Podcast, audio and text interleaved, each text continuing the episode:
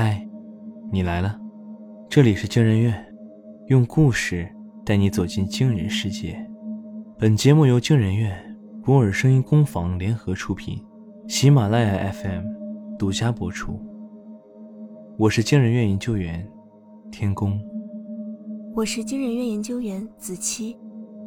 今天要讲的故事是被霸凌后，父亲赚了两千元。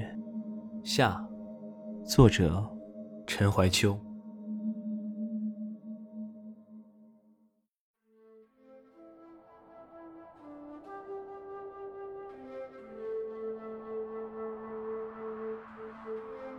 那是我们初中最为黑暗的一周。老师挨个约谈了所有情侣，这已经称不上是棒打鸳鸯了，这是施瓦辛格扛着加特林打鸳鸯。一时间。学校出现了无数告密者，校方用尽手段，想必是要一网打尽。不幸的是，我的名字也出现在了其中。和我刻在同一个爱心里的名字，叫做齐美拉。当老师在 PPT 上摆出这张字迹歪歪扭扭的图片时，班上一团哄笑。当时我的成绩不错。是毕业班冲击重点高中的关键指标，任何影响我成绩的因素都不允许存在。老师怒发冲冠，一巴掌拍在讲台上，粉笔灰被扬起三米高，他怒吼：“谁是这个齐美拉？今天不给我供出来，谁也别想回家！”众人沉默良久，终于有人把头躲在书后面，低喊了一声。是王可。我回头看去，说出王可名字的，居然是刘威。这是小学玩奥特曼打怪兽时，他给王可取的外号。王可是女孩，怪兽能分出性别的很少，奇美拉恰好是一只母怪兽。见老师看向王可，我拍案而起：“根本就没有的事情，胡说八道！”老师看了我许久，应该是相信了我，点点头。肯定是有人瞎闹。陈怀秋，你坐下。这件事后来作罢，马威龙的处分也终于下来，他被开除了。这些事看似风平浪静的过去，却切实的改变了王可许多。半年后，他竟然以飞跃的成绩和我一起升入了市一中。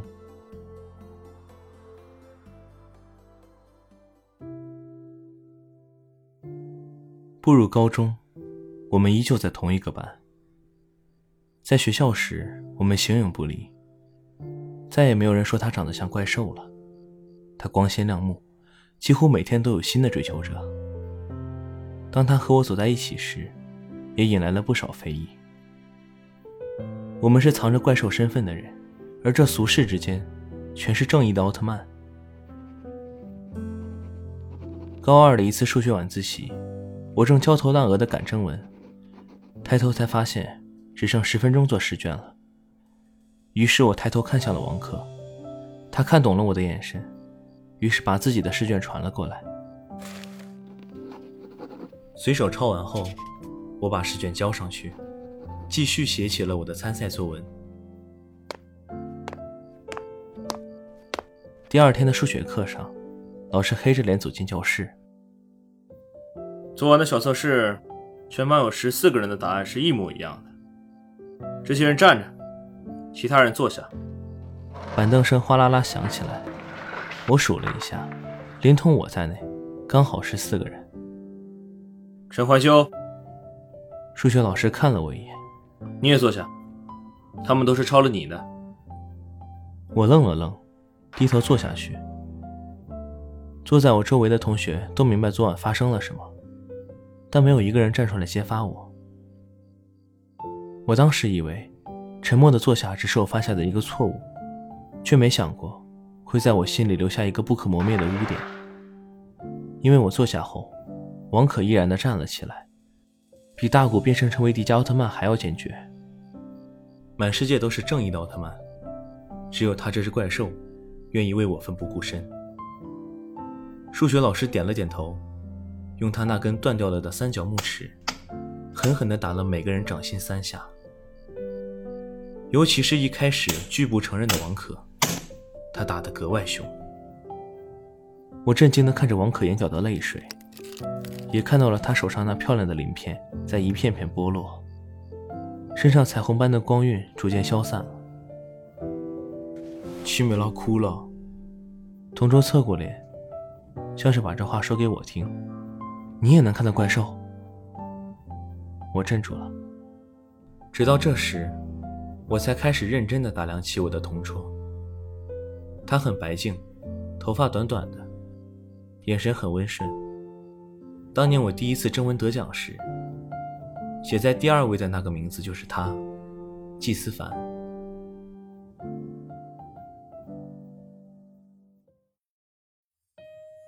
高二的期中考试后，老师给了我一个升入培优班的机会，我毫不犹豫地同意了。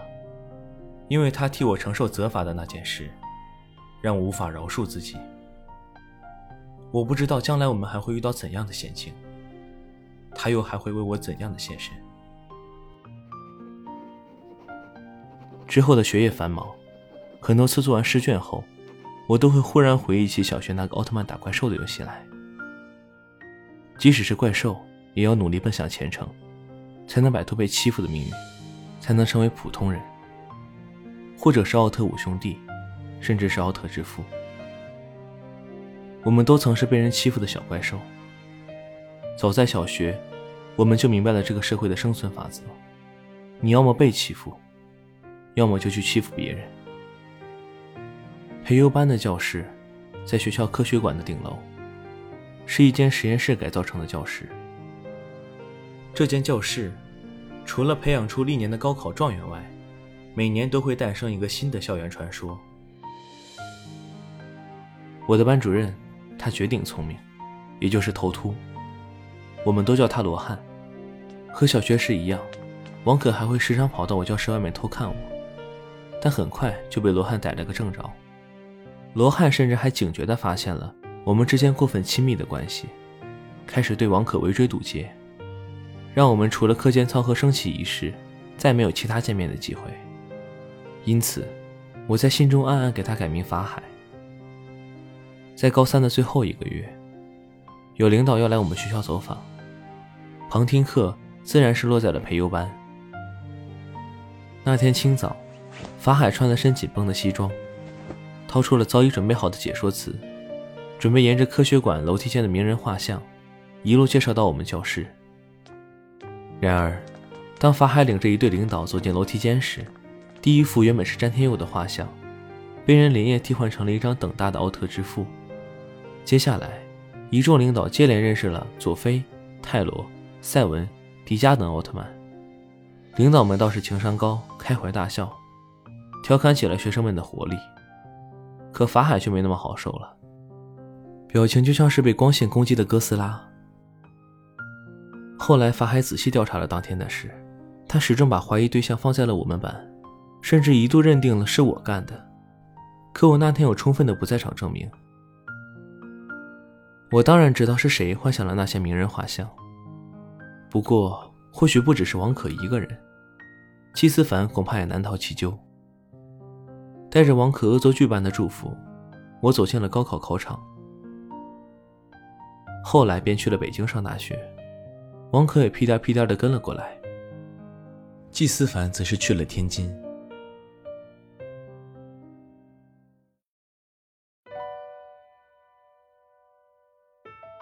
时间和距离把情感划开了巨大的沟壑。我和王可都明白，那些年少的事情，终究是不能一直挂在嘴边的。我们或许一起演过怪兽，或许都恨过奥特曼，但终究，都还是成为了平凡的人。季思凡偶尔会同王可一起来我的学校找我吃饭，我们吃海底捞，聊天叙旧，甚至会成为北京最另类的顾客。自带奥特曼光碟去私人影院看。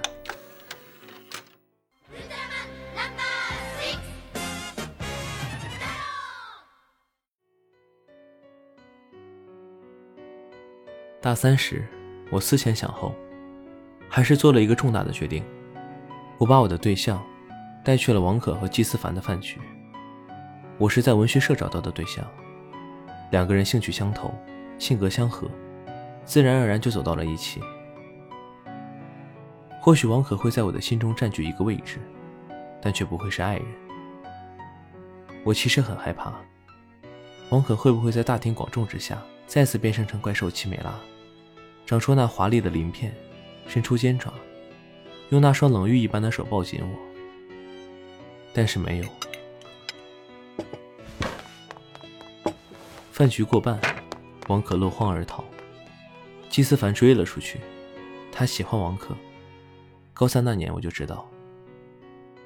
那天过后，季思凡对我说：“王可已经完全失去了力量，不再拥有奇美拉的光环，变成了一个普通人。”三个月后，王可接受了季思凡的追求。在之后的一周，我和对象和平分手。大学四年一晃而过，我依旧留在北京读研。二零一一年时，我路过电影院，一张海报突然震撼到了我：一千个奥特曼大战一千只怪兽。我把这张海报拍下来，发给了季思凡。老季，我快过生日了。陪我看场电影。我这辈子都没看过这么多奥特曼。生日那天，我站在电影院外等着。我果然没猜错，王可没有来。他只托季思凡带来了一份礼物。那是一个精美的黑色袋子，但里面的塑料包装是不可名状的棒状。我一愣，拍拍季思凡的肩膀：“这个是在公共场合能打开的东西吗？”季思凡撅嘴，说他也不知道。我把袋子塞进书包里，悄悄地打开了，但不知是按到了什么开关，彩色的光束在我包里闪烁起来。我操！神光棒！我一把将礼物抽出来，举在手里，周围的人像是看傻子一样朝我看过来。看什么看？老子看过的奥特曼比你见过的人还多。接下来的影片索然无味，更重要的是，我已经认不出几个奥特曼了。电影结束，灯光重新亮起来。季思凡没有离场，他顿了顿，看向我。我和王可打算结婚。回到一个人住的出租屋内，我给王可打了个电话，问他为什么不肯告诉我。他笑着说：“害怕自己在婚礼上看到我，会一不小心变回怪兽的样子。”我知道他在开玩笑。但不知为什么，忽然流出了眼泪，一时间竟分不清是喜悦还是难过。那个躲在我身后的小笤帚，那个写字特别漂亮的女神，那只跌落人间的怪兽奇美拉，竟然真的要嫁人了。婚礼那天，我没去参加。那天我一直安静地坐在出租屋内，直到天色完全黑暗，分不清是幻想还是在梦境里。我变成了怪兽，长出翅膀，飞回了家乡那座小镇。站在河畔波光粼粼的夕阳里，等候着那只名叫奇美拉的怪兽女孩从天而降。这样不也挺好吗？我自顾自说道。王可结婚后，我终于留起了长发。